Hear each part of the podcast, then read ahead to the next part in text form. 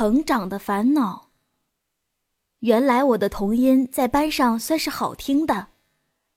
你听，读课文时声音最响亮的那准是我；音乐课唱歌时男生嗓音最好听的那准是我；体育课上口号喊得最带劲儿的那也准是我。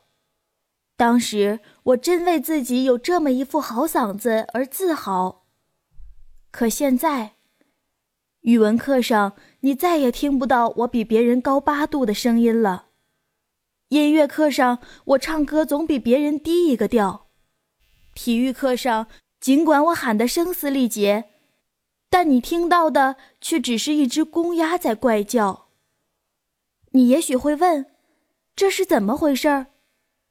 很明显，我变声了。照理说，变声是一种正常的生理现象。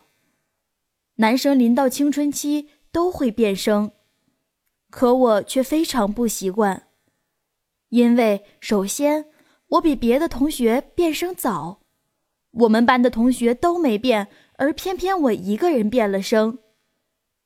虽然同学们没有因此而过多的关注我。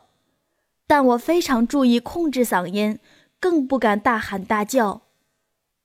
其次，如果我的嗓音变得越来越深沉也就罢了，那样同学们也许会说：“你的嗓音什么时候变得如此老成了？”可惜我的嗓音没有变到那种地步，只是变得有些沙哑、粗声粗气，甚至有些半音不扬。这样讲起话来，不仅别人听了别扭，自己听着也憋得慌。可又有什么办法呢？就这么一副嗓子，只有让自己和大家都忍一忍了。唉，恼人的变声。记得有人说过，人是在烦恼中长大的。